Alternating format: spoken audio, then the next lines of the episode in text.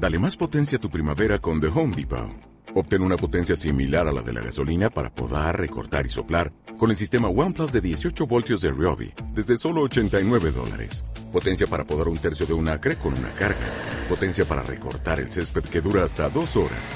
Y fuerza de soplado de 110 millas por hora. Todo con una batería intercambiable.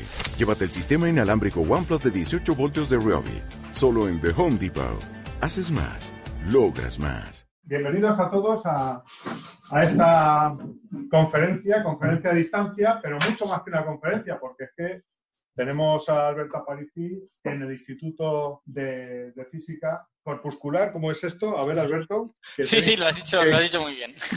Falta el de Valencia, Física de Corpuscular de Valencia, y nos va a presentar, pues bueno, un poco lo que, lo que hacen por allí. Alberto Aparici, si no lo conocéis de la radio, de los podcasts o de muchas otras cosas, pues, pues deberíais, deberíais porque es un divulgador extraordinario, es doctor en física y trabaja ahí en este, en este instituto, pero trabaja en muchos sitios más, haciéndonos llegar a todos la ciencia de una manera que si no lo conocéis, pues seguro que, a partir de ahora os apuntáis a, seguirle. Y os dejo con él, que, que es el interesante. Bueno, pues muchas gracias por, por invitarme. Eh, uh, madre mía, sí, sí, la sala está totalmente oscura, pero bien, perfecto. Nada, gracias, gracias por invitarme. Ya sabéis que a mí siempre me gusta dar charlas y que cada vez que me invitáis, yo si puedo, pues vengo. Hoy pretendo hablaros un poco de lo que se hace en el instituto, porque ya os he hablado de otras cosas, ¿no? Ya he hablado de física de partículas en general, hablé de, hablé de otras cosas también, hablé del programa de Langlands, cosas más raras. Eh, entonces, bueno, hoy si queréis os cuento un poco las cosas que se hacen en mi instituto, porque eso también me da la excusa para repasar varias áreas de la física, ¿no? Diferentes. Eh, entonces, eh, nosotros, para empezar, para que sepáis quiénes somos y tal, somos un instituto de investigación mixto que está en Valencia y pertenecemos tanto al CSIC como a la Universidad de Valencia. ¿Veis el puntero del, del ratón? Sí. Vale, lo puedo, lo puedo usar para señalar a cosas. Perfecto. Eh, entonces, nosotros ya os digo, somos un centro mixto. Eh, la mitad del personal aproximadamente pertenece al CSIC. Para el que no sepa lo que es el CSIC, aunque supongo que vosotros todos lo, sabréis, pues una especie como de asociación de centros de investigación, la institución de investigación más grande de España. Tiene más de 130 institutos y nosotros somos uno de ellos, ¿no?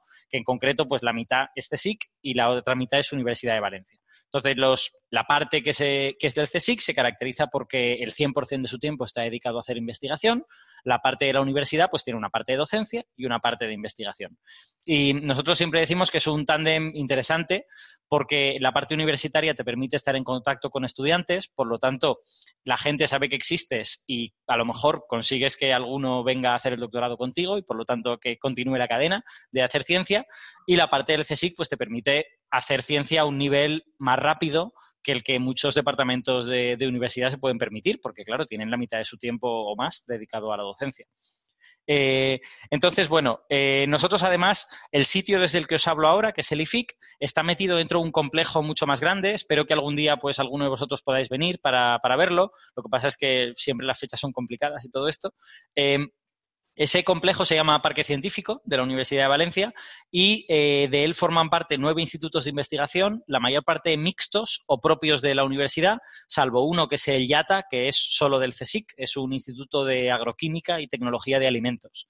O sea que ya veis que aquí se mezclan ciencias muy diferentes, ¿no? Vamos desde la física de partículas y la física nuclear, que es lo que nosotros hacemos, a pues tecnología de alimentos, hay gente que hace biología evolutiva, hay gente que hace robótica, hay incluso un instituto de procesamiento de imagen, que sobre todo son, son ingenieros lo que hay ahí.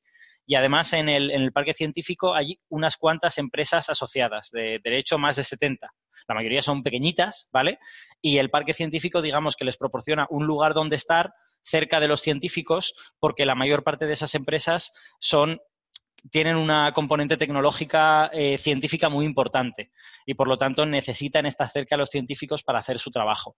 Eh, de hecho, muchas de ellas son spin-offs directamente. Ya sabéis que esto ahora se lleva mucho, que cuando un departamento, un centro de investigación logra hacer algo que tiene aplicación tecnológica, pues lo que se hace es crear un spin-off para poder explotarlo eh, económicamente y todas estas cosas. Entonces, bueno, tenemos una parte del parque que está dedicado a estas empresas de tecnología. Eh, bueno, nosotros, como, supongo que sabréis, por, porque yo lo he dicho un montón de veces, pues somos un centro que se dedica sobre todo a la física de partículas, pero no solo a eso. Hoy os hablaré también de otras áreas en las que trabajamos. Eh, eh, también trabajamos, por ejemplo, en física nuclear. Yo siempre digo que somos como un centro de objetos pequeños, ¿no? O sea, nos dedicamos a, trabajar en todas las cosas que son más pequeñas que un átomo. supongo que alguna vez habréis estado en contacto con gente que haga física atómica, pero ya sabéis que la física atómica, sobre todo hoy en día, se hace eh, particularmente con láseres. Entonces, la física atómica ha pasado a estar muy relacionada con la óptica a día de hoy muchos centros que hacen física atómica eh, son gente experta en láseres, en óptica no lineal y en estas cosas. Nosotros de eso no sabemos, nosotros nos dedicamos a hacer las cosas más pequeñas que los átomos. Por lo tanto, nos dedicamos a hacer aceleradores de partículas que se dedican a romper esos átomos y a ver las cosas que hay dentro eh, y también a estudiar algunos objetos un poco, eh, digamos, no tan pequeños. Dedicaré una parte de la charla a hablar de cosmología porque aunque el universo es una cosa muy grande, pues los físicos de partículas tenemos cosas que decir sobre la evolución del universo. Los que sigáis la sección de Ciencia de la Razón, en la que yo colaboro junto con Ignacio Crespo y Jordi Pereira y Dani Gómez, pues esta semana precisamente he publicado un artículo sobre el origen de las fluctuaciones primordiales, que es un origen en el vacío de un campo cuántico. Por lo tanto, los físicos de partículas podemos decir cosas, sobre todo de esos momentos iniciales del universo en los que la mayor parte de procesos eran procesos cuánticos. Entonces, bueno, eh, nosotros, además de esto, pertenecemos al CERN, eh, que supongo que os sonará a todos, es el Laboratorio Europeo de Física de Partículas. nadie, la gente no se pone muy de acuerdo en cómo se llama el CERN exactamente, porque CERN significa Centro Europeo para la Investigación Nuclear pero hubo una época, no sé muy bien cuándo, no sé si en los 70 o en los 80, que como eso de investigación nuclear sonaba hacer bombas y era una cosa muy mala, pues decidieron que ya no se iban a llamar así. Entonces, uno ve nombres de todo tipo, ¿no? Desde Organización Europea de la Física de Partículas hasta gente que todavía utiliza el, nombre oficial. CERN viene de las, de las siglas francesas, ¿vale? Bueno, pues nosotros formamos parte del CERN porque estamos en varios de los experimentos que hay allí. De hecho, no solo de los experimentos de física de partículas. Ya sabéis que ahora en el CERN, os hablaré yo un poquito de ello, hay funcionando un acelerador de partículas, que es el LHC.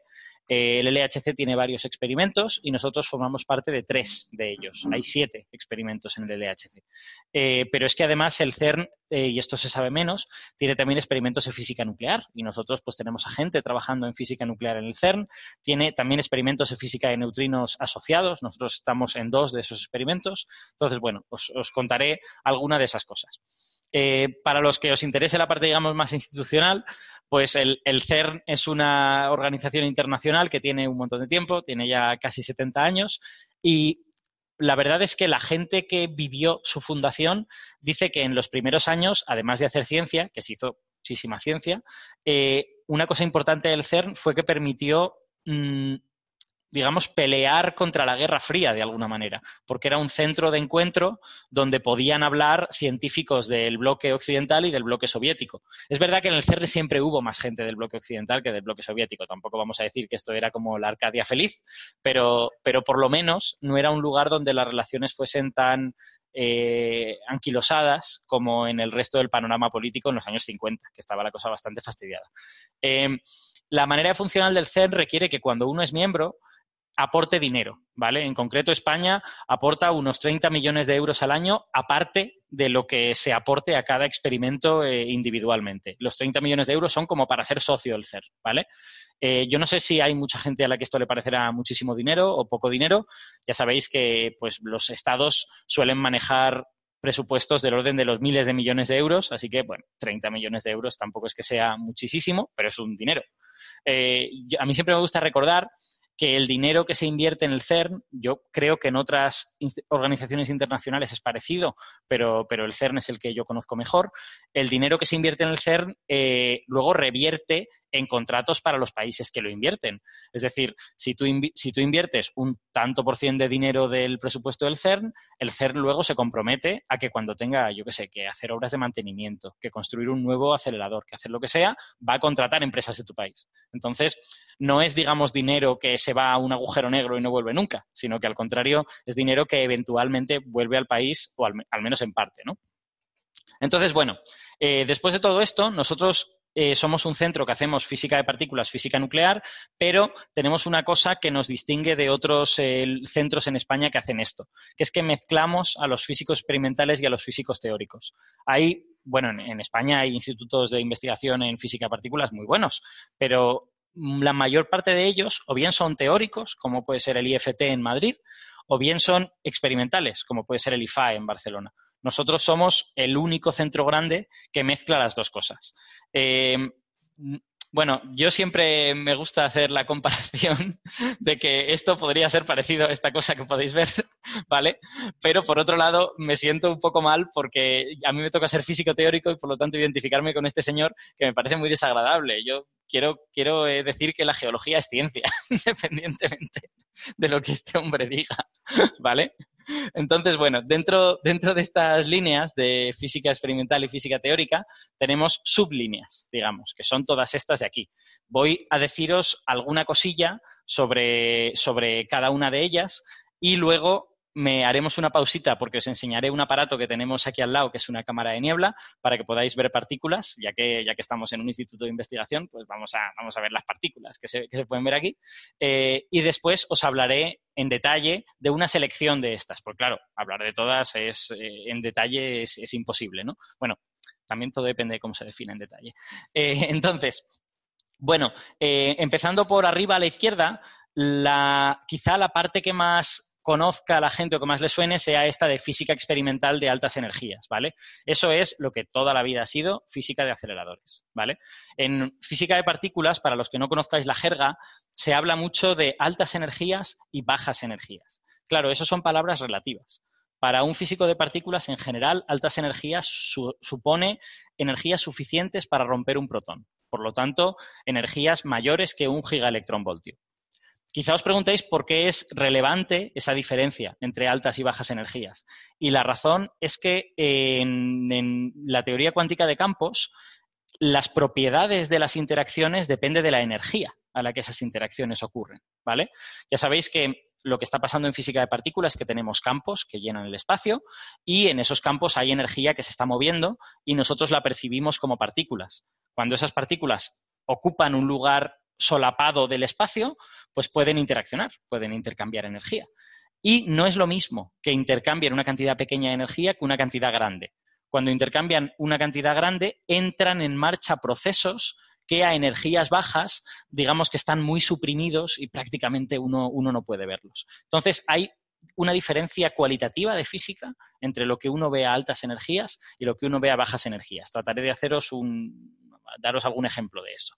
Eh, por ejemplo, em, a bajas energías uno ve eh, desintegraciones nucleares, ¿vale? Bajas energías quiere decir no podemos romper protones, digamos que no podemos romper núcleos, que no podemos romper ni átomos, ¿vale? Estamos a tan bajas energías que los átomos para nosotros son cosas que no vamos a poder dividir. Pero sí podemos ver que algunos de esos átomos son inestables y se desintegran, ¿vale? Eso lo conocemos desde hace siglo y pico. fue el descubrimiento de Becquerel, que le dio el premio Nobel en el año 1903, si no recuerdo mal, junto con Marie Pierre Curie. Eh, entonces, esos núcleos que se desintegran emiten partículas. Y ese es un proceso de bajas energías. Es un proceso en el que yo no necesito pegarle un golpe grande al núcleo. Ah, dependiendo de qué tipo de núcleo tenga, voy a observar un proceso de emisión de partículas u otro. El que a mí me interesa ahora, para que veáis la diferencia entre altas y bajas energías, es la desintegración beta. Una desintegración beta es que en un núcleo un protón emite su carga en forma de un positrón, de la, antipartícula del electrón, y eh, el protón se convierte en un neutrón y del núcleo sale volando el positrón y sale volando también un neutrino. También puede pasar lo contrario, un neutrón escupe un electrón y se convierte en un protón. Cualquiera de las dos cosas es una desintegración beta. Entonces, a bajas energías nosotros solo vemos eso. Vemos que el protón se convierte en un neutrón y escupe cosas, ¿vale? A altas energías, ¿qué es lo que vemos? Cuando nosotros Mm, provocamos aposta uno de estos procesos a altas energías, lo que vemos es que en el interior del núcleo, en el interior del protón, uno de los quarks se ha convertido en otro tipo de quark, ha emitido un bosón W, que es una partícula muy pesada y que a bajas energías no se ve, y ese W se desintegra en el positrón y en el neutrino que nosotros vemos a bajas energías. Así que la diferencia puede ser que a altas energías ciertas partículas están más presentes Por ejemplo, otro ejemplo que os puedo poner. A bajas energías vemos que las partículas tienen masa. A altas energías lo que vemos es que las partículas interaccionan con el bosón de Higgs y consiguen su masa así. Por eso el bosón de Higgs solo lo hemos descubierto cuando hemos tenido aceleradores lo suficientemente grandes. A bajas energías vemos las masas, a altas vemos la interacción con el bosón de Higgs. Así que veis que puede haber diferencias cualitativas muy relevantes. Entonces, eh, nosotros hablamos de altas energías habitualmente cuando hacemos física de partículas, lo que se llama física de partículas, hemos roto los núcleos, hemos roto los protones, lo hemos roto todo, y hablamos de bajas energías cuando hablamos o bien de física nuclear o bien de física hadrónica, ¿vale? Porque, porque estamos viendo el, interior de protones y neutrones, por ejemplo, sin necesidad de romperlos.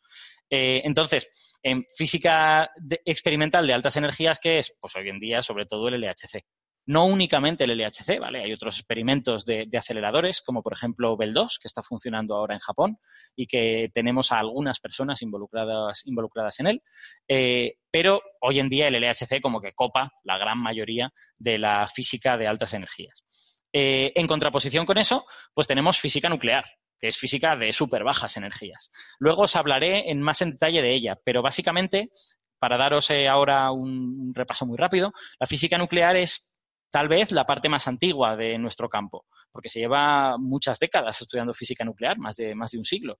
Entonces, muchos núcleos son muy bien conocidos y a día de hoy el interés está en algunos núcleos que a veces se les llama exóticos y otras veces no, se aplica esta palabra, pero en realidad son todos núcleos bastante eh, poco habituales, cuyas propiedades no son todavía del todo bien conocidas. ¿Vale?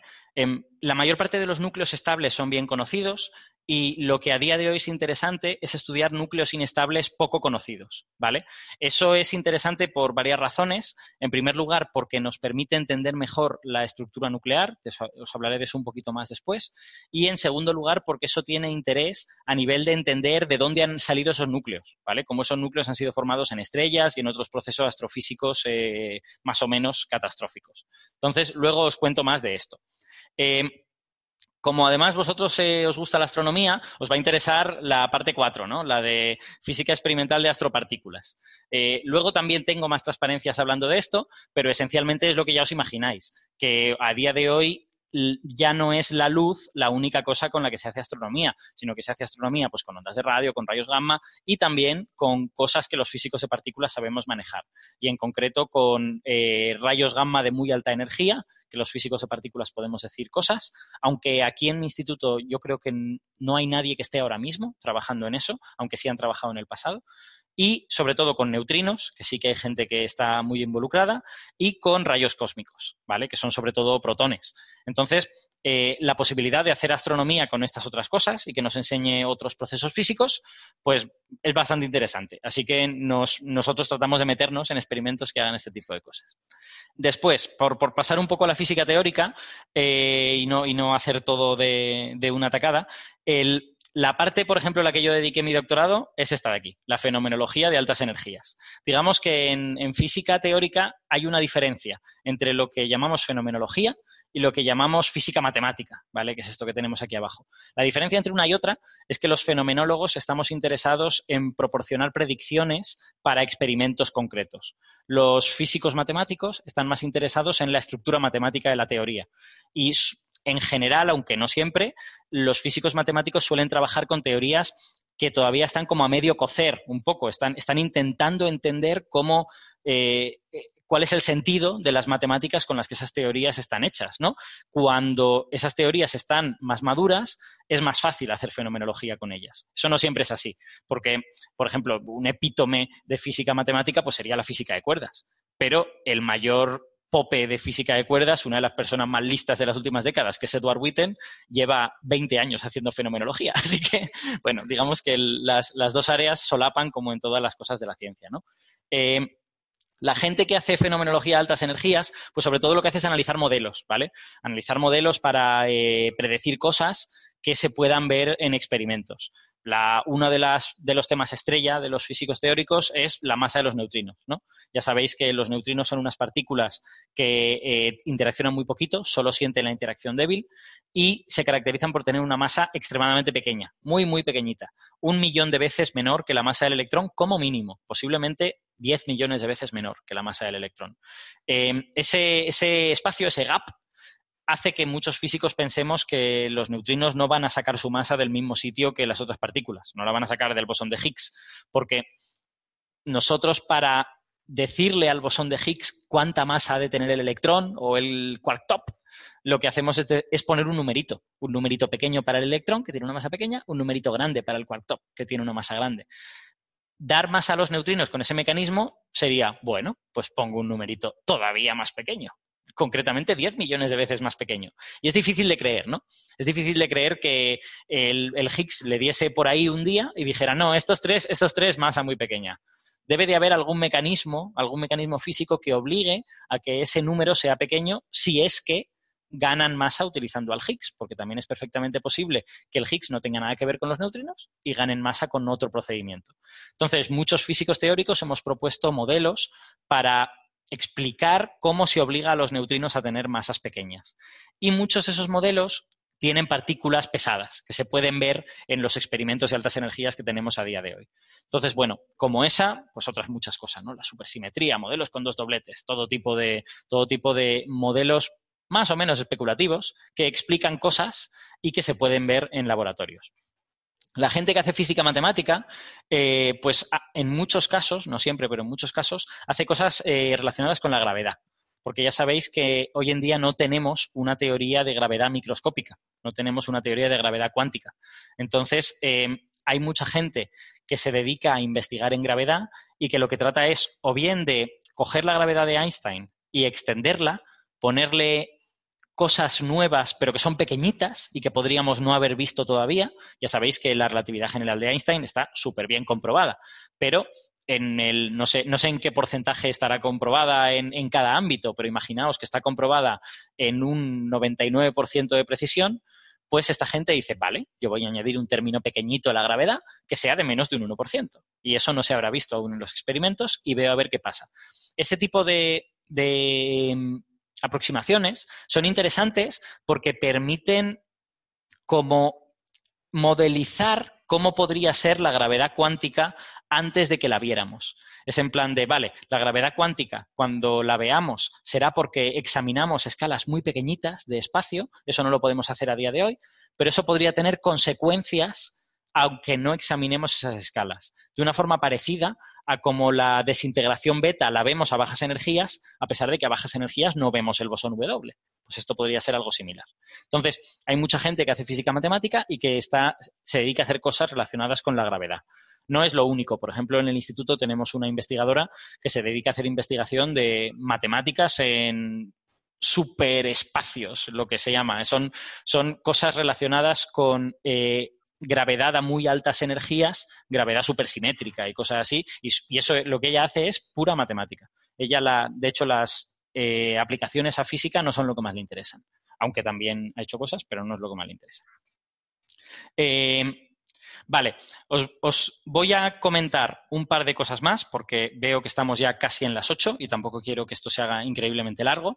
Eh, como luego no tengo transparencias sobre eh, grid, sobre ciencia electrónica, solo deciros que a día de hoy los experimentos de física de partículas requieren un montón de computación y por lo tanto necesitamos a gente que sean físicos y que estén desarrollando los algoritmos para analizar los datos. Estos físicos no analizan datos, o sea, ni, ni han hecho el experimento, ni han hecho el hardware, ni tocan los datos nunca. Eh, o, bueno, o durante la etapa de su vida que hacen esto no los tocan, ¿vale? Sino que lo que hacen es desarrollar la manera de analizar los datos. Eso es muy importante a día de hoy. Aquí en concreto en el IFIC tenemos un hub de, supercomputación que es de los eh, pequeños, es de lo que se llama de, segunda división, ¿vale? Hay hubs, el, más grande está en el CERN, luego hay hubs de primera división, que en Barcelona hay uno, en, en España hay uno en Barcelona, y luego hay hubs de la segunda división, y en Valencia aquí tenemos uno. Entonces, pues nos dedicamos a asegurarnos de que esos recursos están disponibles, porque esos recursos no son solo para nosotros, puede acceder alguien desde Nueva Zelanda o desde Suiza o desde Estados Unidos, ¿vale? Eh, y también a desarrollar los algoritmos para hacer eso. En concreto, en los últimos dos años, como sabéis que se ha puesto muy de moda la inteligencia artificial y además ya tenemos como redes neuronales muy buenas para analizar cosas, pues estamos tratando de desarrollar algoritmos para aplicar esa inteligencia artificial al análisis de datos en física de partículas. Eso es un poco problemático, porque ya sabéis que las redes neuronales hacen cosas del tipo, yo entreno una red neuronal para eh, diferenciar botellas de gatitos y pues yo le doy a la red neuronal una foto y ella me dice botella. Le enseño otra foto y me dice gatito, ¿vale? Pero no sabemos lo que está pasando dentro de la red neuronal.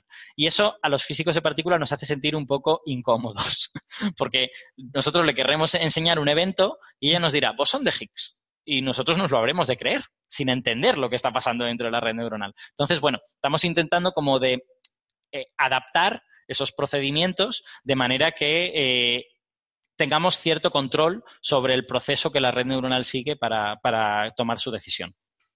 Eh, después, eh, os voy a hablar solo un poquito de interacción fuerte, porque tampoco, tampoco tengo transparencia sobre ella. Eh, la interacción fuerte, como sabéis, es la interacción que mantiene a los quarks dentro de protones y neutrones y es una pesadilla para los físicos teóricos, ¿vale? La, la interacción fuerte es una interacción súper bonita, tenemos las ecuaciones desde hace pues casi 50 años, van a cumplir 50 años dentro de dos. Eh, y sin embargo, tenemos unas matemáticas muy inapropiadas para hacerle preguntas a esas ecuaciones. Em, esencialmente, la interacción fuerte se basa en lo siguiente. Los quarks y las partículas que llevan la interacción fuerte, que se llaman gluones, tienen una carga fuerte. Esa carga fuerte se llama color y solo puede tomar tres valores. Un valor le llamamos por convenio rojo, al otro le llamamos por convenio verde y al otro le llamamos por convenio azul. ¿Vale? Eh, y, ya está, no hay más valores. Sí que hay antivalores, puede haber antirrojo, antiverde y antiazul, pero ya no hay más que eso. Entonces, eh, la interacción fuerte se basa esencialmente en un hecho observacional, que es que nosotros no podemos medir experimentalmente el color de un quark. La naturaleza se niega a que nosotros podamos diseñar un experimento que nos permita distinguir si cierto quark es de color verde o de color azul, ¿vale? Entonces, las ecuaciones de la interacción fuerte consisten básicamente en decir qué, qué manera tiene que haber de intercambiar energía entre estos quarks de forma que yo jamás pueda saber de qué color son. Eso se llama simetría de color, ¿vale? Entonces, una vez uno hace eso, tiene unas ecuaciones súper bonitas. Pero el problema es que esas ecuaciones eh, no tienen la el punto clave que sí nos permite hacer física con otras interacciones, que es que la interacción sea débil. Si la interacción es débil, nosotros podemos coger estas ecuaciones difíciles y convertirlas en ecuaciones más sencillas aproximadas, ¿vale? Básicamente desarrollando en serie de Taylor, los que, los que sepáis de, matemáticas y todo esto. Eh, entonces, en la interacción fuerte, como la fuerza, como la, potencia de la interacción es grande, ese número es grande y no podemos desarrollar en serie de Taylor. Con lo que tenemos las ecuaciones complicadas y ya está. No podemos hacer otra cosa. Entonces, hay gente que se dedica a tratar de atacarlas con métodos nuevos que no sean este de desarrollar en serie de Taylor. Esos métodos son muy trabajosos. Yo la gente que conozco que trabaja en esto, pues hace cálculos de 100 páginas, de 200 páginas, de 300 páginas, de manera pues más o menos rutinaria. Eh, son métodos muy trabajosos para sacar una información limitada. Entonces yo siempre digo que la, interacción fuerte está esperando la llegada de algún matemático brillante que nos dé las matemáticas apropiadas para poder eh, hacerle preguntas a la interacción fuerte y que ella nos pueda responder porque quiero decir, ¿qué tipo de preguntas nos gustaría hacer? Son preguntas tan triviales como la siguiente. Tenemos, los, tenemos quarks. Sabemos que con dos quarks U y un quark D hacemos un protón. ¿Cuál va a ser la masa del protón? Ya está, solo quiero saber eso. Solo quiero saber si junto a tres quarks, ¿qué masa va a tener esa cosa? Bueno, pues eso no sabemos a día de hoy hacerlo. Eh, hay otras propiedades que tampoco sabemos hacer, como demostrar por qué los quarks están siempre en el interior de hadrones, porque están siempre rodeados de otros quarks, están confinados. El confinamiento, la demostración de confinamiento es como uno de los santos griales de la física de partículas, ¿vale? Si alguien la demuestra, le dan el premio Nobel al año siguiente, esencialmente. Y eso tampoco lo sabemos hacer. Bueno, pues es un, es un campo muy bonito, pero muy difícil, por otro lado. Entonces, eh, ahora que ya os he dado una visión así un poco a vista de pájaro de diversas cosas, dejadme que eh, encienda el tablet y os lleve a ver eh, un aparatito que tenemos por aquí. A ver. Hola, ¿me escucháis? ¿Me escucháis, verdad? Pero todavía no tengo. No sé si, no sé si me veis. Ah, sí, sí que me veis. Ahora sí. Vale, perfecto. Pues bueno, estoy en la nave experimental del IFIC. Esto ahora mismo debe de ser como una película de zombies, ¿vale? Porque solo quedamos vosotros y yo. Si viene un zombie, pues se me come y se acabó. Entonces, eh, os estoy llevando a una zona que hay aquí en la... Bueno, la nave experimental es la zona donde están todos los laboratorios. Están aquí abajo y como veis está todo apagado. Si no, si hubiese sido otras horas, sí que habría liado a alguien para que nos enseñara un laboratorio. Pero es que es un poco complicado porque todo el mundo se ha ido. Entonces, vengo aquí y os enseño este cacharrito que tenemos aquí, ¿vale? Esto que estáis viendo es una cámara de niebla, ¿vale? Lo que estáis viendo es una placa negra en el fondo de un recipiente y la atmósfera del interior de ese recipiente está preparada de manera que cuando una partícula con carga la atraviesa, nosotros vemos esas rayitas que estamos viendo ahora, ¿vale? Este es el primer dispositivo que históricamente se diseñó que permitía ver las partículas al vuelo, ver las partículas en vivo y en directo, ¿vale? Antes de, que hubiera cámaras de niebla, lo único que había era placas fotográficas. Entonces, tú ponías placas fotográficas en sitios, las partículas pasaban y dejaban manchas negras en la placa fotográfica, pero tú no sabías cuál venía primero y cuál venía después. Era difícil reconstruir una, secuencia de eventos, ¿no? Sin embargo, con este aparato es trivial, o sea, lo estamos viendo con nuestros propios ojos. Eh, espero que la imagen sea más o menos buena. Yo lo que estoy viendo parece relativamente aceptable. Lo que veis es un montón de trazas de diversos tipos. Veis algunas más gordas de vez en cuando, muchas muy finitas, algunas muy rectas, otras en zigzag, ¿vale? Cada una de ellas es un tipo de partícula diferente. Eh, lo que estamos viendo aquí es básicamente dos tipos, de, dos tipos de partículas. Estamos viendo radiactividad ambiental, es decir, partículas que salen de átomos radiactivos que hay en la atmósfera, y estamos viendo también rayos cósmicos. Esta cámara de niebla, a ver si os, la, si os puedo enseñar un poco más su estructura, eh, esta cámara de niebla es una cámara de niebla bidimensional. O sea, aquí tenéis todo, este, todo esto, es el recipiente que como veis tiene un cristal por fuera y tiene también otro cristal por dentro que está, que está allí, ¿vale? Em, todo este recipiente está muy aislado para que en el interior del cristal de dentro la atmósfera esté bajo control, ¿vale? Y eh, para que, sea, para que detecte cosas, hace falta que esté por debajo del punto de saturación del vapor que estamos poniendo en ese, en ese interior. El vapor que estamos poniendo es de un alcohol que se llama isopropanol, ¿vale?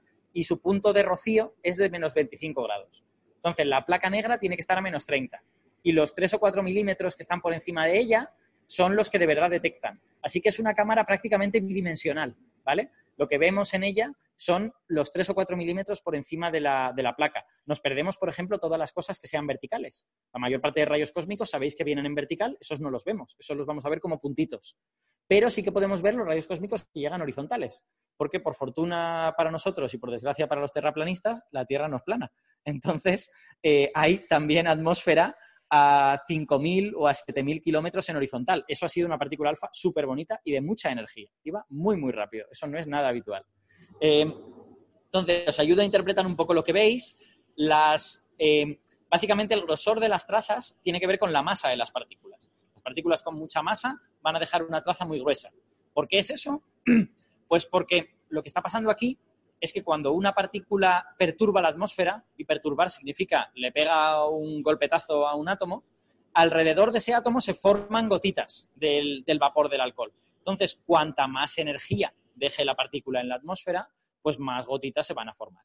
Las partículas con mucha masa perturban mucho, pegan golpes gordos a los átomos y por lo tanto crean muchas gotitas. Las eh, trazas más finitas, que apenas se ven en esta cámara así un poco regulera de, mi tablet, eh, las, trazas más finitas son todas de electrones, ¿vale? Electrones hay de varios tipos, los hay que vienen de desintegraciones beta que hay en la atmósfera. Por ejemplo, una cosa que se desintegra beta es el carbono 14. En la atmósfera va a haber una cierta cantidad de carbono 14 que luego las plantas se incorporarán y nosotros nos comeremos a través de las plantas. Eh, y si, si una molécula de CO2 con un carbono 14 se mete ahí dentro y emite un electrón, nosotros lo vamos a poder ver. ¿Vale? También hay electrones que vendrán de rayos cósmicos. Esos producirán trazas muy rectas porque las cosas que vienen de rayos cósmicos vienen con una energía espectacular. Y lo que también va a haber es muones. Si tenéis un ojo clínico, podréis distinguir trazas de electrones que suelen ir más en zigzag porque van más lentos y trazas de muones que son un poco más gordas y van siempre súper rectas, ¿vale? Esos muones vienen todos de rayos cósmicos. Eh, a mí me gusta siempre explicar de dónde vienen las partículas alfa, porque las partículas alfa eh, son partículas que son emitidas casi exclusivamente por, oh, mira, dos partículas alfa muy cerca la una de la otra, mira qué bonito. Em, las partículas alfa son emitidas casi exclusivamente por átomos muy pesados y en la atmósfera no suele haber átomos demasiado pesados, pero sí hay un tipo, que es el radón. El radón es un gas noble que es inestable, no tiene ningún isótopo estable y proviene de desintegraciones radiactivas del uranio. Y vosotros diréis, pero uranio no debéis de tener mucho o lo tendréis guardado en algún sitio. Bueno, pues la verdad es que el uranio es un material, es un elemento que es muy afín al silicio. Y por lo tanto, cualquier cosa que tenga silicio va a tener una cierta cantidad de uranio. Y la cosa que tiene silicio que tengo más cerca, pues son los ladrillos de la pared de esta habitación. Entonces, en los ladrillos hay cierta cantidad de uranio, hay muy poquita, no suficiente como para que alguien se dedique a sacar el uranio del ladrillo y ganar dinero con ello, pero sí suficiente para provocar, eh, para generar una cierta cantidad de radón. Como el radón es un gas noble, no se queda dentro del ladrillo, termina exudando fuera y si entra dentro de nuestra cámara de niebla, la vemos. Por cierto, si alguien se preocupa por toda esta radiactividad natural, no os preocupéis en absoluto, porque la enorme mayoría de ella no es siquiera capaz de atravesar nuestra piel. En concreto, esas partículas alfa tan escandalosas no atraviesan la piel, solo son peligrosas si las respiramos. Y por eso, gente que trabaja en lugares que han estado cerrados mucho tiempo, como sótanos, eh, restauradores de sótanos, mineros, cosas así, han de tener cuidado con su exposición radiactiva, porque han podido respirar mucho radón y al cabo de un tiempo eso puede ser malo para los pulmones. Pero todo el radón que hay afuera no es ningún problema, no va a atravesar nuestra piel. No sé si tenéis preguntas sobre esta cosa en concreto antes de que me, vuelva otra vez al otro sitio con la presentación. ¿Las que, ¿Las que zigzaguean van chocando o qué es lo que pasa con ellas? Sí, en la mayor parte de casos sí. Eh, puede, puede darse el caso de que veas alguna desintegración en directo. Puede darse el caso de que veas llegar un muón y de ese muón haya como una especie de codo y salga una traza más finita que sería el electrón, al que el muón se desintegra un electrón, un neutrino y un antineutrino. Los, los, antineutrinos y los neutrinos no los vemos aquí, pero el electrón sí. En la mayor parte de casos, las que zigzaguean van a ser electrones secundarios. O sea, ni siquiera electrones de una desintegración nuclear o de un rayo cósmico, sino electrones arrancados de un átomo por el golpetazo que le ha pegado una de las otras partículas. Y como tienen energía, eh, tienen velocidad muy lenta, van en zigzag hasta que al final pues, se posan en algún sitio. ¿Más preguntas? Si plantas un campo magnético, ¿puedes ver pares? ¿Puedes ver pares? Pues yo creo que haría falta un campo magnético extraordinariamente intenso, pero, pero quiero decir de muchísimos Teslas. ¿eh? Yo no creo que con un campo magnético sea lo más fácil. Podrías ver pares con rayos gamma. Si coges un emisor gamma eh, y, lo, y lo metes aquí dentro, pues a lo mejor algún rayo gamma cuando interacciona con un átomo genera pares electrón-positrón. Eso puede ser. De hecho, si veis aquí arriba, esta, esta cosa que voy a señalar en el reflejo, esta cosa aquí, es una especie de compartimento que tú puedes abrir desde fuera y puedes colocar una fuente radiactiva y la metes dentro. Eso lo hacemos a veces para hacer prácticas de la Facultad de Física y cosas así. Y lo que se observa es que la fuente radiactiva actúa como una especie de, ametralladora. y van saliendo partículas en todas direcciones. Eh, hay, una anécdota graciosa, que es que a un compañero nuestro le hicieron una prueba médica con yodo radiactivo. Para, no, recuerdo para qué era, él está bien, no, no, tiene ningún problema de salud ahora mismo. Pero le hicieron una prueba médica con yodo radiactivo y le dijeron durante dos días no te acerques a los niños, ¿vale? porque, porque la radiactividad es mucho peor si te fastidia el ADN de una célula madre que vas a usar durante toda tu vida que si te fastidia el ADN de una célula cualquiera que se va a morir dentro de dos meses, ¿vale? Entonces, no se podía acercar a los niños, pero le dijimos, acércate a la cámara de niebla, por favor. Y se acercó, puso la mano, y cuando puso la mano era como si fuera un superhéroe. O sea, de su mano salían un montón de proyectiles eh, cósmicos que se veían en la cámara de niebla. Era fantástico. Más preguntas. ¿Tienes alguna fuente a mano? No, que va. Es, además, ni siquiera estoy eh, autorizado para coger una. Me encantaría, pero, pero no puedo. Y sin gente aquí, ya, os digo, si fuese otra hora, a lo mejor pues podría pedirle a alguien que esté autorizado que la cogiera, pero es que no puedo, lo siento. Y acercando la tablet se vería algo. La pantalla, bueno, claro, Perdón, repite. acercando la pantalla de la tablet. ¿No, no emitió algo de radioactividad en la pantalla de la tablet? De- Eh, bueno, todas las cosas son radiactivas, incluyendo yo, ¿vale? La pantalla de la tablet, pues como tiene una funda que parece orgánica, es una especie como de cuero sintético raro, pues eso tendrá carbono 14, claro, pues será radiactivo. Yo en concreto soy radiactivo por el carbono 14 que tengo, pero sobre todo por el potasio 40 de mis huesos, que emite positrones a tope. Eh, lo que pasa es que me sorprendería que alguna de esas partículas pudiera atravesar los dos cristales que me están separando del interior de la cámara de niebla. Porque realmente la- tanto las partículas alfa como las beta no son muy penetrantes, a no ser que vayan a energías increíblemente altas. Entonces sospecho que nada de lo que vemos aquí dentro proviene de fuera, salvo los rayos cósmicos, que son de muy alta energía, y los rayos cósmicos sí que entran aquí dentro sin ningún problema. ¿Alguna cosa más? Pues no, por aquí no. Seguir. Vale, pues volvemos. Acaba de pasar un muón súper bonito, muy claro, muy, muy recto, ¿vale? El- si algún día, claro, lo que se ve con, con el tablet siempre merece menos que lo que estoy viendo en directo. Lo que yo estoy viendo en directo a mí me parece un pasote, lo que veo en el tablet es como un 20% de todo eso. Acabo de ver, por cierto, como dos trazas muy cercanas que igual son un par. Podrían, podría haber sido un par que se acaba de producir. No hay campo magnético aquí, con lo que eh, tanto las partículas negativas como positivas van a ir en línea recta y ya está. Así que no, no puedo distinguirlo. Pero eran dos trazas que divergían ligeramente y que estaban muy cerca la una de la otra.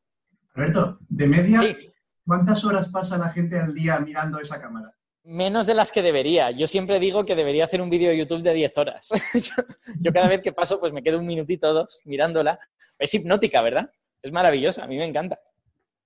Vale.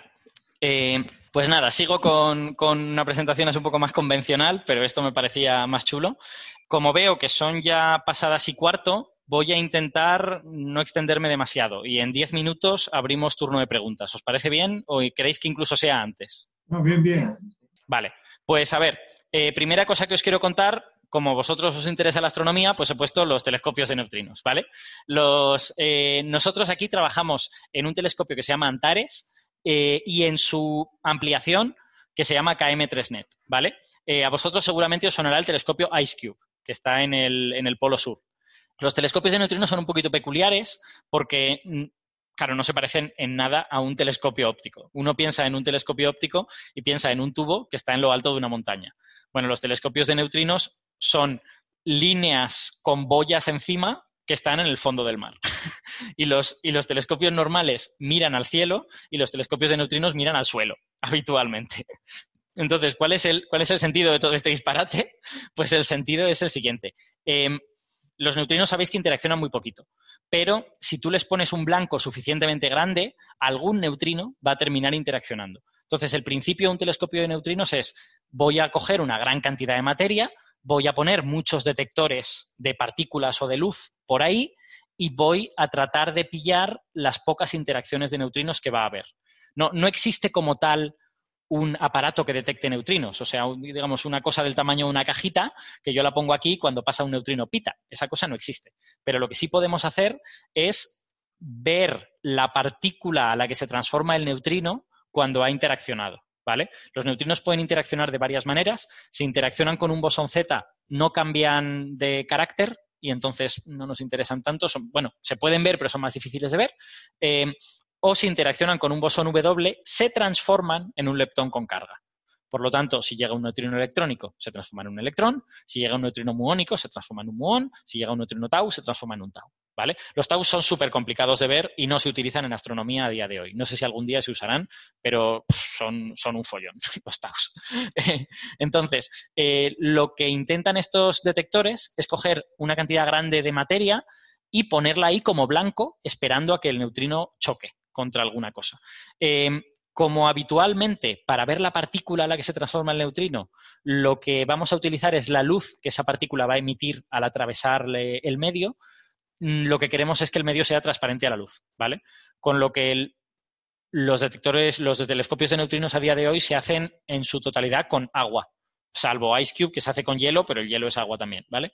Entonces, eh, claro, tú necesitas enormes cantidades de alguna cosa que sea transparente. Hombre, podrías coger diamante, pero te iba a costar un ojo de la cara. Entonces, eh, donde enormes cantidades puede ser, Ice Cube tiene un kilómetro cúbico de, volumen de, de, blanco, digamos, y Antares tiene menos, pero KM3Net va a tener un kilómetro cúbico también. Entonces, ha de ser un material barato y a la vez transparente. Se usa agua y, hielo habitualmente. A día de hoy hay tres telescopios de neutrinos funcionando en el, mundo. Antares KM3NET, que son más o menos el mismo, IceCube y Baikal, que está en el lago Baikal de, Rusia. Lo que pasa es que la gente de Baikal está teniendo desde hace años ya problemas súper serios con la turbidez del agua. En plan de que se les ha llenado de lodo el detector y los pobres no están viendo nada ahora mismo. Y no sabemos si lo van, si lo van a poder arreglar o no. Eh, entonces, el funcionamiento de un detector de neutrinos es el siguiente. Cuando tú tienes detectores de luz para ver las partículas que pasan por el agua, el motivo de que puedas ver esas partículas, de que emitan luz, es que en el agua la luz se mueve más lenta que en el vacío. Y las partículas se pueden mover más rápido que la luz, más rápido que la luz en el agua, ¿vale? Cuando eso ocurre, se produce una onda de choque, muy parecida a la de los aviones cuando superan la barrera del sonido. ¿Vale? Esto que veis aquí es una imagen de esa onda de choque. La partícula se mueve por aquí y emite un cono, va emitiendo un cono de luz a medida que se mueve, el cono va para atrás, ¿vale? Esa luz, esa luz se llama radiación Cherenkov. Entonces, tú tienes un montón de partículas que te están produciendo radiación Cherenkov y que vienen de arriba porque vienen todas de rayos cósmicos. Aunque Antares esté a 2.500 metros de profundidad, que es donde está, los rayos cósmicos llegan a esa distancia. El agua no es suficientemente densa. Igual si hubiera 2.500 metros de plomo, igual no llegaban, pero, pero ahí tampoco podrías poner un telescopio de neutrinos. Em, entonces, tienes un montón de partículas que te vienen de arriba y que te están fastidiando. No sabes cuáles vienen de neutrinos y cuáles están viniendo de rayos cósmicos. Entonces, lo que hace el experimento es mirar abajo porque si ha mirado, si mira abajo y alguna cosa sale del suelo, esa cosa tiene que venir de un neutrino, porque los neutrinos pueden atravesar la Tierra. Entonces, el telescopio son una serie de líneas con detectores de luz. Estas líneas ven pasar la partícula con su radiación Cherenkov y lo que hacen es extrapolar. Bueno, pues esto habrá venido de aquí y esto a su vez habrá venido de, ¡pam!, esta galaxia. Pues fantástico. Acabamos de descubrir que el neutrino ha venido de esta galaxia. La mala noticia es que la, eh, bueno, mala noticia es lo que hay, pero va a ir mejor en los próximos años, eh, es que los telescopios de neutrinos están todavía en periodo bebé y a día de hoy solo hemos visto tres fuentes eh, de neutrinos y dos de ellas están como muy cerca y son menos interesantes. Una de ellas es la Tierra, hemos visto neutrinos que vienen de la Tierra, muy poquitos, pero, pero alguno, y eso nos permite estudiar el interior de la Tierra, eso también es guay. Eh, hemos visto el Sol, ¿vale? Es muy interesante porque los neutrinos del Sol vienen del núcleo del Sol, que es donde se están produciendo reacciones químicas y desintegraciones beta que producen neutrinos. Eh, y hemos visto un blazar, es decir, una, galaxia con un núcleo activo que resulta que el eje del núcleo activo está mirando hacia nosotros y nos está escupiendo partículas continuamente. Y ya está, eso es lo único que se ha visto. En la próxima década se espera ver mucho más porque IceCube va a mejorar y KM3Net va a estar en funcionamiento. Vamos a ver si la cosa va suficientemente bien. A mí esto me parece súper guay, porque cuando esté funcionando a pleno rendimiento los observatorios de ondas gravitacionales, los telescopios de neutrinos, los telescopios de rayos gamma, vamos a flipar cada vez que pase alguna cosa violenta, en plan una supernova o alguna cosa de ese estilo. De hecho, ahora mismo, si se produjera una supernova en la Vía Láctea, los detectores de neutrinos la iban a ver con completa y total seguridad. Y sin embargo, los detectores de luz, a lo mejor sí y a lo mejor no. Esperemos que sí. Esperemos que se produzca dentro de muy poco y que todos la veamos. Eh, vale, más cosas. Eh, también hay, se puede hacer astronomía con rayos cósmicos, ¿vale? Es mucho más difícil porque los rayos cósmicos son partículas cargadas. el 90% de los rayos cósmicos son protones, lo tenéis aquí. También hay eh, núcleos de diverso tipo, sobre todo partículas alfa, que son núcleos, núcleos de helio, pero la gran mayoría son protones. Y eso hace que cuando atraviesan grandes distancias en el universo se desvíen por campos magnéticos. Claro, eh, no se desvían por campos magnéticos como el del Sol, se desvían por campos magnéticos galácticos, ¿vale? los rayos cósmicos van a velocidades brutales, tienen energías muy, muy altas, y eso quiere decir que un campo magnético pequeño, entre comillas, en el espacio, como el de la Tierra o el Sol, ese no le afecta. Pero claro, cuando uno lleva 10.000 años luz moviéndose por un campo magnético galáctico, pues algo le va a afectar al pobre. Entonces, los, el problema que tienen los rayos cósmicos es que ya no vienen de la dirección en la que fueron emitidos. ¿Vale? A ti el rayo cósmico te llega del espacio en esta dirección, pero a lo mejor fue emitido de aquí. Y lo que ha hecho es una cosa de este estilo hasta, hasta llegar aquí. ¿Vale? Entonces, los rayos cósmicos son interesantes a nivel de hacer estadística, de ver cuál es su energía, cuáles son las energías medias, cuántos rayos cósmicos hay de alta energía, pero si uno, digamos, hace un mapa del cielo en rayos cósmicos, lo que ve es neblina, ve, ve una cosa completamente homogénea, en donde mm, casi, casi no hay nada distinguible de rayos cósmicos porque todos se han curvado en su camino a la Tierra. Eso está bien, porque nos da cierta información. Nos dice que los rayos cósmicos no vienen de nuestra galaxia, probablemente es bastante probable que casi todos vengan de fuera de nuestra galaxia y por eso han tenido tiempo de homogeneizarse y venir de todas partes del cielo. Eso ya es algo de información. Lo que pasa es claro, lo que nos gustaría saber es de dónde narices vienen. y eso es lo que, lo que no es trivial de, hacer. ¿Cómo se detectan los rayos cósmicos? Me parece fantástico este método de detección. El rayo cósmico llega a la atmósfera, choca con cosas y una vez ahí eh, provoca una especie de cascada, ¿no? Los trozos de las cosas con las que choca chocan con otras cosas y se produce una cascada de partículas de todo tipo que caen sobre la superficie, ¿vale? Em, cuando llegan a la superficie, la, eh, la sección típica de un rayo cósmico es del orden de los kilómetros cuadrados, ¿vale? 5, 7, 10, 15 kilómetros cuadrados. Entonces, ¿cómo se detecta una cosa de ese tamaño? Bueno, pues muy fácil. Uno va a la Pampa Argentina, pone un detector de partículas cada 150 metros ocupando 3.000 kilómetros cuadrados y ya está. Tiene un detector de rayos cósmicos estupendos. Bueno, esa locura, esa locura faraónica que, eh, es maravillosa, se llama Pierre Roger y es un, es un detector que está en, Argentina que lleva funcionando ya muchos años. Ni siquiera es, digamos, ya cutting edge en ese sentido. Pero fue una revolución. Porque, claro, eh, con 3.000 kilómetros cuadrados de sección, tú ves un montón de cosas. O sea, te das cuenta de que hay rayos cósmicos que tienen más energía y dejan, eh, dejan cascadas más anchas, ver rayos cósmicos de menos energías que dejan cascadas más estrechas, ver rayos cósmicos de energía alta pero que dejan cascadas estrechas porque producen jets de partículas hadrónicas, de piones, caones, de protones, de estas cosas que, que están como más colimados. O sea, ves todo tipo de cosas muy interesantes, casi más relacionados con física de la atmósfera y con física de partículas en la atmósfera que con astrofísica. Pero luego eso lo puedes traducir a estas cotas de astrofísica de las que os he hablado. Em, como ya me estoy quedando sin tiempo, quiero hablaros, mira, como la cosmología os la sabéis, de cosmología no os hablo y si queréis me preguntáis luego. Pero sí quiero hablaros de física nuclear, porque igual esto lo sabéis menos. Em, todo el mundo ha visto la tabla de los elementos químicos, pero no todo el mundo ha visto la tabla de los núcleos, ¿vale? Entonces, esto es la tabla periódica de los físicos nucleares, ¿vale?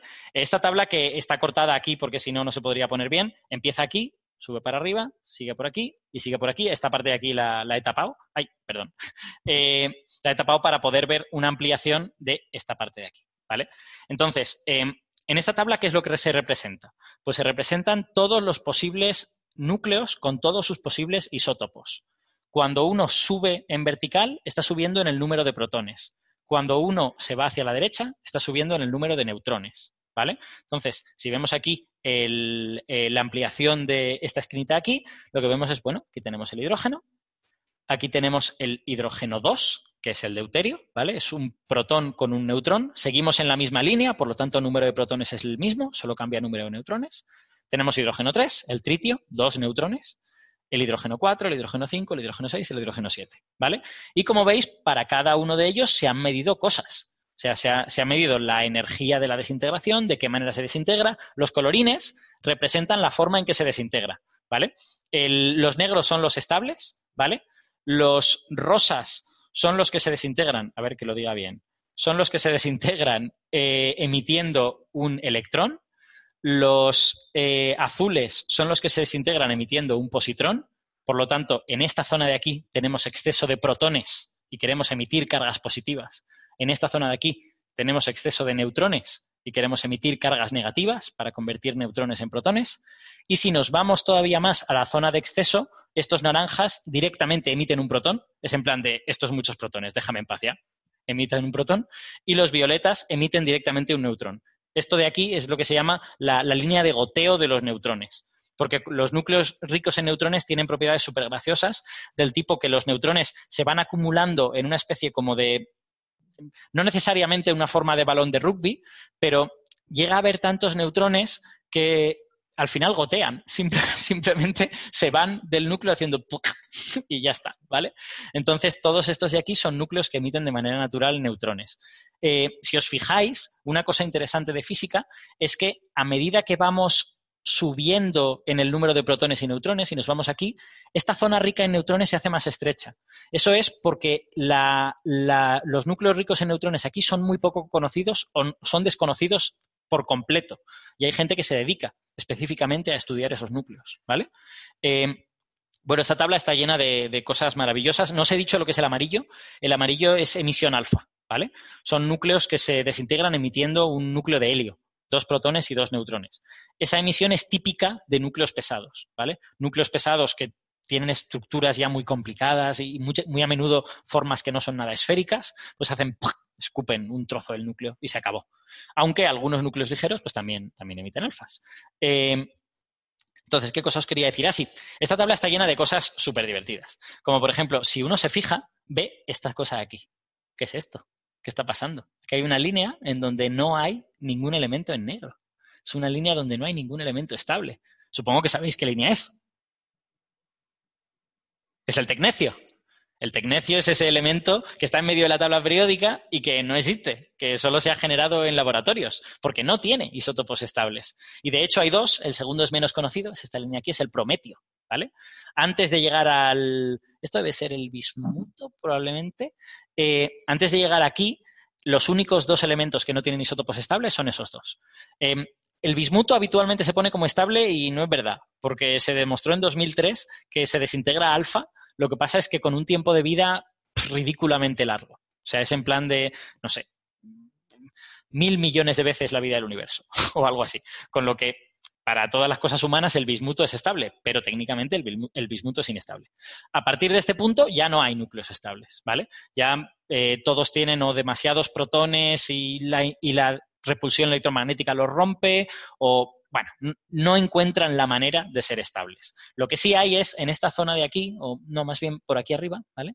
Eh, en esta zona de aquí están el uranio y el torio, que no son estables, pero siguen estando en la Tierra y, los tenemos en cantidades apreciables porque su tiempo de vida es del orden de miles de millones de años. Entonces, bueno, los terminamos encontrando tanto a ellos como a trazas de las cosas a las que se desintegran. Claro, estos núcleos harán cosas así, pa, pa, pa, y terminan llegando al final al plomo, pero entre tanto, pues están dejando cosas que, están químicamente en la Tierra.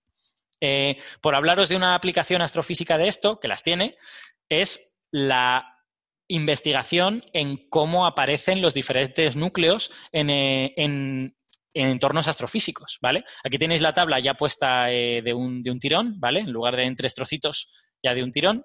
Eh, aquí son los que se producen dentro de las estrellas. Sabéis que llegan hasta el hierro y aquí se acabó, ya no hay nada más y a partir de aquí se producen en otro tipo de procesos. Procesos como supernovas, procesos como el choque de estrellas de neutrones, y sabemos que hay dos tipos de procesos. Em, uno de los problemas cuando uno llega al hierro es que el núcleo ya es muy rico en protones. Vale, también tiene muchos neutrones y tal, pero tiene tantos protones que es un poco difícil al núcleo empomuzarle otro protón y hacerlo crecer de esa manera. Sin embargo, meterle neutrones es relativamente fácil. Entonces, cuando las estrellas colapsan, y se forman estrellas de neutrones y todo eso, encima resulta que tenemos eh, escenarios muy ricos en neutrones, con lo que tenemos la situación perfecta para ir enriqueciendo estos núcleos de aquí con neutrones y que vayan creciendo y que se vayan formando núcleos cada vez más pesados, ¿vale? Y lo que, lo que han hecho los físicos nucleares analizando esos procesos es que hay dos maneras de hacer eso. Es lo que se llama el proceso S y el proceso R. S viene de slow y R viene de rapid. ¿vale? Por lo tanto, uno es lento y el otro es rápido. La diferencia entre uno y el otro es que en el proceso lento los núcleos cogen un neutrón y se desintegran beta. cogen un neutrón y se desintegran beta, cogen un neutrón y se desintegran beta. Así que van recorriendo esta escalerita de la estabilidad, ¿vale? Van yendo muy pegados a esta escalerita de la estabilidad. Eso sucede en entornos donde no hay muchos protones. Y si no estoy equivocado, se cree que el proceso S ocurre en estrellas muy viejas, no necesariamente en estrellas en supernova, sino en estrellas que son muy viejas y que por las reacciones nucleares que hay en su interior generan entornos en donde hay bastantes neutrones, pero no hay una cantidad gigantesca de neutrones. En contraposición, el proceso R es un proceso de cojo tantos neutrones de golpe que no me da tiempo a desintegrarme beta. Entonces, lo que hacen es que los núcleos avanzan hasta aquí, hasta la línea de goteo de los neutrones. Cuando llegan aquí ya no pueden coger más neutrones y van avanzando por aquí, por esta zona de aquí, de una manera compleja, porque hay, hay como eh, estados intermedios que son de vida media larga. Entonces, en esos estados intermedios tú puedes ir cogiendo muchos neutrones. Y hay estados intermedios que son de vida media corta y esos estados intermedios te llevan hacia la estabilidad. ¿vale? El proceso R en general es eh, menos conocido que el proceso S. Nosotros en el instituto tenemos gente que trabaja en el proceso S, porque para estudiar estas cosas lo que hay que hacer es cogerse los isótopos correspondientes y ver cuál es su vida media. Entonces, una vez tienes eso, puedes calcular si en un entorno con no sé cuántos neutrones por centímetro cúbico eso va a sobrevivir hasta que se desintegre beta o no va a sobrevivir hasta que se desintegre beta. Entonces es necesario conocer las vidas medias de todas estas cosas de aquí o de lo contrario no puedes reconstruir la cadena de creación de elementos en, las supernovas y en, los choques estrellas de neutrones y todas estas cosas. Eh, si os fijáis en esta, en esta eh, imagen, hay otro proceso más que va en la dirección incorrecta, que es lo que llaman el gamma process. El gamma process es fotodisociación. Y eso ocurre también en supernovas, por ejemplo. Si tienes fotones de muy alta energía, cuando llegan al núcleo lo parten directamente lo, parten y generan fisiones y cosas de ese estilo. Entonces, en ese tipo de entornos vas a tener una especie como de eh, equilibrio entre una cosa y la otra. Y dependiendo de cuántos neutrones, de cuántos fotones, de cuál es la energía de cada cosa, pues vas a tener eh, un, un, tipo de procesos u otros. Yo me parece que lo voy a dejar aquí porque llevamos bastante tiempo y quiero que me podáis preguntar. Eh, me gustaría haberos contado otras cosas, pero como soy un poco pesado, pues lo dejamos aquí. Muy bien, muchas gracias. Eh, si alguno tiene alguna pregunta, que por favor eh, lo haga con la voz un poco alta, un poco fuerte para que lo capte el micrófono del, ordenador. Si podéis dar la luz detrás. ¿Alguna pregunta? Si no hay ninguna pregunta, sigo hablando ¿eh? durante 20 o una hora más o lo que sea. Yo, no voy a contar una, no, es, una pregunta, pero sí me gustaría compartir una, anécdota, que a lo mejor la gente de la asociación no lo conoce. El Observatorio de Rayos Cósmicos que has comentado, el Tierra Auger, creo que es, eh, eh, nosotros en Valladolid nos postulamos para acoger ese, Observatorio de Rayos Cósmicos en la zona de, Los Torozos, una zona muy plana aquí en la meseta que tenemos. Y eh, desde aquí, desde la Facultad de Ciencias, se estuvieron haciendo observaciones de la calidad del cielo para eh, eso, postularnos para coger ese, ese, observatorio. Eh, lo sé porque me pagaron a mí por ir a observar la calidad del cielo. en el Centro de Investigación de la Baja Atmósfera, en, cerca de, la Mudarra. Y ahí vino un astrónomo de la Agrupación Astronómica de Sabadell y, yo iba de, apoyo a, él. Entonces estuvimos durante varias noches haciendo mediciones de la calidad del cielo para en el expediente en el que nos postulábamos para coger el observatorio, pues ver si, si, lo teníamos, pero no, al final no, no salió y nos quedamos sin el, sin observatorio de rayos cósmicos aquí en, Valladolid. Habría, habría estado muy bien. ¿Eso fue en los 90, sospecho, que es cuando se estaba estudiando esto? 90 y algo, sí. Hmm. La verdad es que habría estado guay. Es verdad, eh, os he contado solo la parte de los detectores que están en el suelo, pero es verdad que eh, para apoyar a esos detectores también hay detectores de luz Cherenkov, eh, que, son básicamente espejos, telescopios ópticos que miran a la atmósfera y que buscan la luz Cherenkov súper, súper débil que producen las partículas de rayos cósmicos cuando se mueven por la atmósfera. Claro, como la atmósfera no es muy densa y por lo tanto la velocidad de la luz en la atmósfera es muy parecida en el vacío, no todas las partículas producen luz Cherenkov. Y además, como es muy densa, como es poco densa, pues tampoco produce mucha, con lo que no es increíblemente fácil ver esa luz Cherenkov y si no tienes un buen cielo, pues a lo mejor no se puede ver. No sé, no sé si es eso lo que os pasó. Pues, pues, puede ser. Al final no sé, no sé exactamente cómo, cómo, quedó, pero vamos, lo único que sé es que no, que no se hizo. Sí. No, igual posiblemente fue también por otras cosas políticas. ¿eh? Ya sabes que la ubicación de estas cosas, bueno, ya veis lo que está pasando con el telescopio de 30 metros, ¿no? O sea, es que es el mejor ejemplo de hasta qué punto cosas no científicas están en juego en ese tipo de decisiones. ¿Alguna pregunta más? Si queréis os cuento cosas de física médica, ¿eh? que me he quedado con las ganas de, hablaros de terapia con partículas y estas cosas, pero... Sí, adelante. Vale, pues os cuento, os cuento una cosa eh, muy rápida. Eh, bueno, nosotros, eh, los físicos de partículas, contribuimos a la medicina sobre todo con dos cosas. Contribuimos con técnicas para ver el interior del cuerpo y contribuimos con técnicas para tratar. ¿Vale? Lo, lo bueno que tienen las partículas es que algunas de ellas atraviesan el tejido con mucha facilidad, entonces te pueden dar información del interior del cuerpo. El caso más antiguo y, bueno, no diré trivial, pero, pero es muy bien conocido, es el de los rayos X, ¿no? Los rayos X atraviesan la carne relativamente fácil, entre comillas, y los huesos no tanto.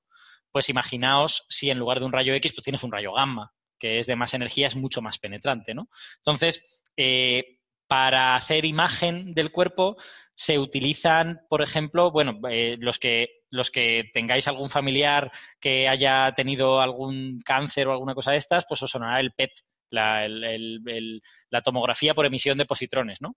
Eso consiste básicamente en que se le inyecta a una persona un azúcar con un átomo radiactivo, suele ser de flúor, eh, y el azúcar se concentra en las zonas del cuerpo donde, donde se consume más azúcar. Esas zonas son el cerebro, el corazón y también los tumores. Claro, no se pone suficiente isótopo radiactivo como para que sea malo para el cerebro, pero sí suficiente como para que lo puedas ver, ¿vale? Entonces, ese flúor se desintegra emitiendo un positrón, el positrón se aniquila con cualquier electrón del cuerpo y genera dos rayos gamma que salen así. Entonces tú los puedes ver, ¿vale? Eso es lo que los médicos llaman eh, imagen funcional porque tú lo que estás viendo es la parte del cuerpo en donde está sucediendo cierta cosa, que es el, consumo de azúcar, ¿vale? Eh, y es muy útil para saber dónde está localizado el tumor, cuál es su forma tridimensional y tal. En concreto, a día de hoy lo que se busca es conseguir resoluciones de menos de un milímetro, ¿vale? A día de hoy estamos en resoluciones del orden del milímetro. Si consiguiéramos resoluciones del orden de 0,2, 0,3 milímetros, estaría muy bien porque permitiría hacer eh, terapia, tratamiento de mucha más precisión. Eh, bueno, aparte hay todo tipo de problemas porque el cuerpo humano es todo lo contrario a un sistema controlado de laboratorio, ¿no? O sea, el interior del cuerpo se mueve y tú para tratar bien las cosas tienes que saber dónde está el tumor o de lo contrario vas, puede que trates zonas que, que no, querías, que no querías quemar, ¿vale? Eh, Luego la segunda parte es la de hacer, la de tratar de curar, la de tratar de destruir la- las partes del cuerpo que están comportándose mal, los tumores o lo que sea, ¿vale? Eh, esa parte pues, se llama radioterapia, genéricamente. En la mayor parte de radioterapia se hace con fotones, se hace con rayos X de muy alta energía, habitualmente. O sea, no son, no son rayos X como los de las radiografías, sino que suelen tener más energía que los de las radiografías. Eh, pero los rayos X tienen una propiedad que es poco deseable para esto, que es esto que podéis ver aquí. En esta imagen se ve dónde depositan la energía rayos X que entran por aquí y salen por allá, ¿vale? Y veis que depositan una gran cantidad de energía cuando entran y luego ya cada vez menos y salen, ¿vale? Eh, eso quiere decir que si el tumor está aquí, pues fantástico, te viene muy bien y estás tratando exactamente lo que quieres. Pero si el tumor está aquí, pues no tan bien, porque la mayor parte de la energía la has desperdiciado en esto y encima en tejido que está sano. Así que eso no lo quieres. Cuando haces terapia con fotones, lo que haces es que utilizas varios ángulos de incidencia. Incides desde aquí, incides desde aquí, incides desde aquí, incides desde aquí, incides desde aquí. Entonces, vale, dejas algo de radiación, dejas algo de, energía por la zona que no quieres, pero concentras en la zona que sí quieres. Y eso funciona, ¿eh? Y se utiliza desde hace mucho tiempo y funciona razonablemente bien. Dentro de lo que cabe, pues no es magia, pero, pero funciona razonablemente bien. Eh, lo que ahora se está intentando en los últimos pues, 15, 20 años es impulsar una terapia que sería más exacta, que es la terapia con partículas pesadas. Y en concreto con protones es lo más fácil. A veces se utilizan iones también. Claro, tú, eh, a ti lo que te interesa de estas partículas es que las partículas con masa, las partículas pesadas, dejan la energía sobre todo cuando van lentas. Por lo tanto, entran en el tejido, aquí van rápidas, no dejan mucha energía, se van frenando y cuando van lentas, entonces ¡pam! Dejan toda la energía, además casi de golpe. Cuanto más pesada sea la partícula, más de golpe la dejan. ¿Vale? Entonces, eh, se suelen utilizar protones porque son muy fáciles de conseguir, consiste en coger hidrógeno, quitarle los electrones y ya está, pero se pueden utilizar, por ejemplo, iones de carbono o cosas de este estilo, también se ha usado. Eh, entonces, esta terapia está muy bien, porque como los protones se paran aquí, pues aquí lo que depositas es cero. ¿Vale? O sea, no, en, este, en este lado, pues aún depositas algo, pero aquí no dejas nada. Entonces, esta terapia está muy bien. Eh, digamos, está muy bien sobre el papel. En la práctica tiene como mínimo tres problemas. El primer problema es muy prosaico, pero es relevante. Para, en fin, preguntadle a un gestor de un hospital y os dirá que es muy relevante. El primer problema es que es muy cara, ¿vale? Entonces, si resulta que por el precio de una terapia con protones haces 30 terapias con fotones, pues a lo mejor la gente se lo piensa. Pues oye, prefiero hacerte varias sesiones con fotones en lugar de gastarme ese dineral. Pero con el tiempo se espera que ese dinero vaya bajando a medida que haya eh, aparatos más eficientes y que se puedan que haya empresas que sean expertas en fabricar eso. Los otros dos problemas ya son científicos. El segundo es que si el tumor se está moviendo, tú puedes tener un problema. Porque esta terapia es tan exacta que puedes estar depositando la energía medio centímetro a la izquierda. Y si el tumor se está moviendo y se mueve un centímetro a la derecha, pues resulta que estás depositando toda la energía en un sitio donde no querías. Entonces, ahí es donde viene la importancia de tener buenos métodos de imagen. Porque cuando los, protones se paran aquí y depositan la energía, eh, producen núcleos excitados y esos núcleos excitados emiten rayos gamma. Con lo que si tú pones aquí alrededor detectores de rayos gamma buenos, puedes saber dónde estás depositando la, radiación y eso es, útil. Lo que pasa es que esas técnicas están todavía en desarrollo. aquí en nuestro instituto hay gente que, trabaja en eso, en hacer detectores más precisos para poder aplicar este tipo de técnicas. El tercer problema es eh, también científico y digamos más bien técnico, que es los aceleradores de protones son muy grandes. Son eh, tan grandes que los más pequeños que tenemos a día de hoy miden 20 o 25 metros. No todos los hospitales tienen sitio físico para poner un acelerador de 20 o 25 metros. Encima de que es caro, es enorme. Entonces, eh, a día de hoy en España no hay lugares donde se trate con protones. En el resto de países vamos un poco a la cola de, Europa en ese sentido. En el resto de países de Europa hay como mínimo un centro en donde se trata con, con, protones, incluso en países relativamente pequeños como República Checa, ¿vale? Pero parece que en Madrid van a empezar a trabajar en ello en un par de centros privados, lo que, lo que no está planeado todavía es centros de protonterapia con, eh, en centros públicos en España. Eh, queríamos hacer uno aquí en Valencia, pero era el año 2007 y sabéis lo que pasó en el año 2008, que llegó la crisis y que los políticos decidieron pues que esto no era prioritario y tal. ¿Qué se le va a hacer? Eh, entonces, bueno, seguimos apretando en ello, pero han pasado 10 años y las personas que estaban convencidas pues ya no están trabajando. Entonces, ¿qué se le va a hacer? Veremos si, lo conseguimos en un momento dado. Entonces, bueno, para ese asunto de conseguir aceleradores más pequeños también se puede trabajar. Y de hecho hay físicos de partículas que por H o por B trabajaban en hacer aceleradores más compactos. Eh, nosotros aquí tenemos un grupo que su razón para trabajar en eso no era hacer terapia con protones ni nada por el estilo. Su razón era, había un proyecto de un macroacelerador de, de 30 kilómetros, no recuerdo, no, este era de como de 20 o 25, que se llamaba el Compact Linear International Collider, eh, que iba a utilizar una tecnología muy compacta, una tecnología muy pequeñita, ¿vale? Eh, ese acelerador no ha convencido a la comunidad y no sabemos cuál será el siguiente acelerador que se hará, pero con toda probabilidad no será ese. Entonces, la gente que trabajaba ahí se está reconvirtiendo. Y una de las posibles aplicaciones de estos, estas máquinas tan compactas que ellos estaban haciendo es, bueno, pues no hagamos un acelerador de 20 kilómetros, pero hagamos uno de 15 metros, de, de 12 metros, que quepa en un hospital, ¿no? Y para eso se está trabajando. No hay ni prototipos todavía. Nosotros en concreto lo que tenemos aquí es un laboratorio armado con paredes de hormigón y con guías de microondas de no sé cuánto, 5 megavoltios o algo así. O sea, son cosas muy locas. Es un laboratorio muy cutting edge en cuanto a tecnología eh, para testear los prototipos. Entonces, ya hay un par de ideas para los prototipos y se han de testear en sitios que estén muy bien preparados. Ha costado dos años preparar el laboratorio, pero ya lo tenemos y bueno, se va a ir avanzando en ese sentido. Eh, o sea que para que veáis hasta qué punto proyectos de ciencia básica que uno diría estos son para, las, para la curiosidad de los físicos de partículas, luego resulta que encuentran aplicaciones en otras cosas. Veremos, bueno, también hay que ver que, se lleguen a producir esos aceleradores de 15 metros, ¿no? Pero, pero se está en ello y parece posible. Eh, ya sabéis que hay cosas que son ideas tecnológicas que pueden estar bien y hay cosas que son tecnológicamente factibles. Esto es tecnológicamente factible. Lo único que hace falta es el dinero para desarrollar esos trastos. Y por ahora el dinero está porque la Unión Europea está interesada. Así que parece que la cosa tirará para adelante. Eh, no sé, preguntas, comentarios. Tampoco quiero eh, teneros aquí durante cuatro horas, que ya tengo un currículum de estar hablando mucho tiempo cada vez que me llamáis. Ya que has has nombrado ese laboratorio. Eh, ¿Qué más laboratorios tenéis? ¿Tenéis algún o participáis en algún acelerador lineal? Yo no sé si el de Granada, ese que se iba a construir o...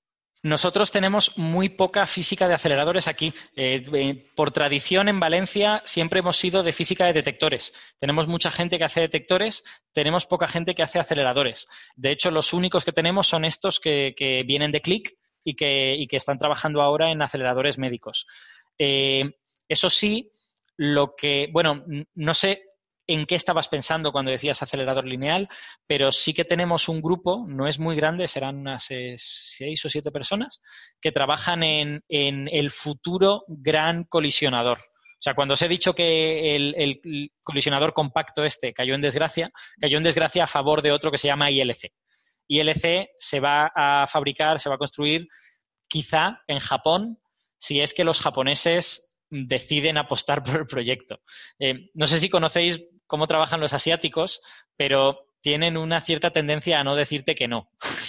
Tienen, hay problemas culturales, porque es como de mala educación decir que no directamente. Por ejemplo, en japonés hay, hay como circunloquios para decir que no.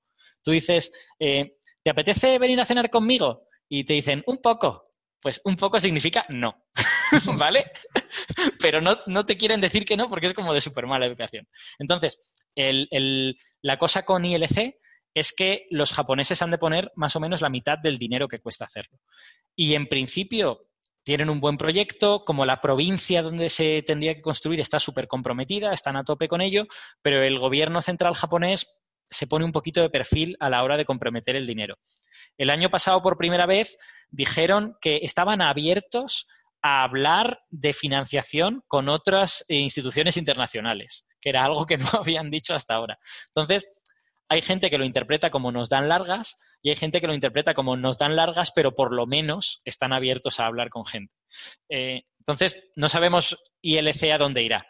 Mi intuición personal es que el proyecto se resiente un poco del hecho de que el LHC no descubra partículas nuevas había ciertas esperanzas de que el LHC descubriese pues, supersimetría, eh, dimensiones extra, no sé qué movidas. Entonces, claro, el siguiente acelerador lo tenía a huevo para hacer descubrimientos super guays y que le dieran el premio Nobel. En el momento en que el LHC no descubre ese tipo de cosas, eh, bueno, hay cierta parte de la comunidad, la, parte más crítica, aunque es una parte minoritaria, que dice no deberíamos hacerlo directamente. Es un dineral, gastemos ese dinero en otras cosas la mayor parte de la comunidad no está en eso, pero sí está en, bueno, vamos a esperar, veamos si el LHC descubre cosas, así decidiremos mejor qué es lo que podría hacer este futuro gran acelerador. Entonces, digamos que la propia comunidad, no, no diré que tiene dudas, pero sí tiene, no tiene prisa para, comprometerse con ello y los japoneses yo creo que se han subido un poco a ese carro y están un poco en plan de, bueno, bueno, vamos a esperar, vamos a ver lo que pasa. Eh, la gente que tenemos aquí en ILC son de nuevo gente que eh, diseña detectores. Están haciendo caracterización ingenieril de cosas del detector, cosas de cuánto se calientan los chips, eh, si van a vibrar mucho o poco, si van a pesar lo que tienen que pesar, claro, todo eso se ha de hacer. El, acelerador si se construye, se construirá en los años 30, pero si esto no lo has hecho 15 años antes, pues eh, puedes tener un problema. Más preguntas. No sé si he respondido o solo he divagado infinitamente.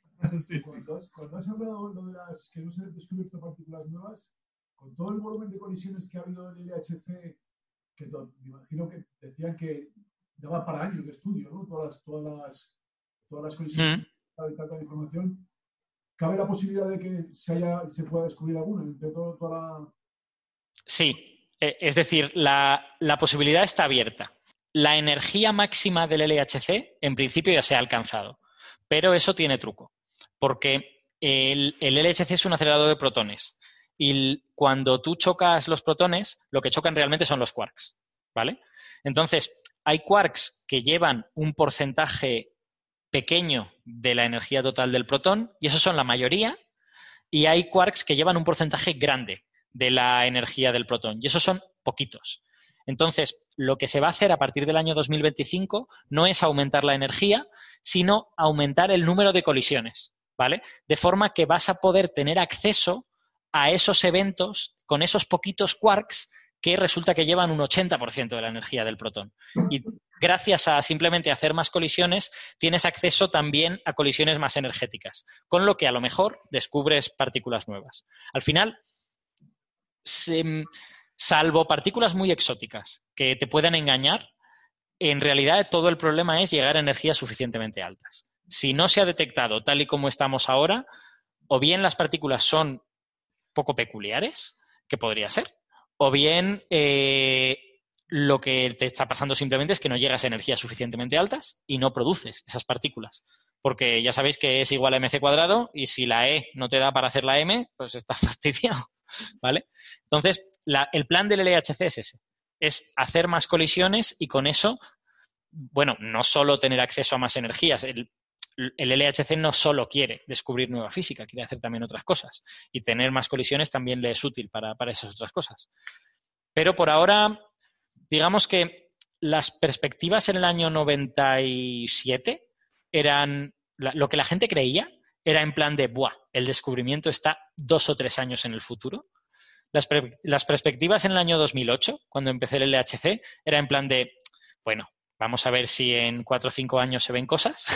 Las perspectivas ahora mismo son en plan de, jo, no se está viendo nada. ¿Vale? Entonces, bueno, cerrada no está la posibilidad, pero parece claro que las partículas nuevas, que casi seguro que existirán, porque hay que explicar la masa de los neutrinos, porque hay que explicar la materia oscura, o sea, todo eso hay que explicarlo, esas partículas tienen que estar en algún sitio, pues no están directamente a continuación de las partículas del modelo estándar. Hay un, hay un gap, hay un espacio en blanco. ¿Cómo de grande es ese gap? Pues eso no lo sabe nadie. Eso solo podemos hacer máquinas y explorar el gap y ver a ver si aparecen.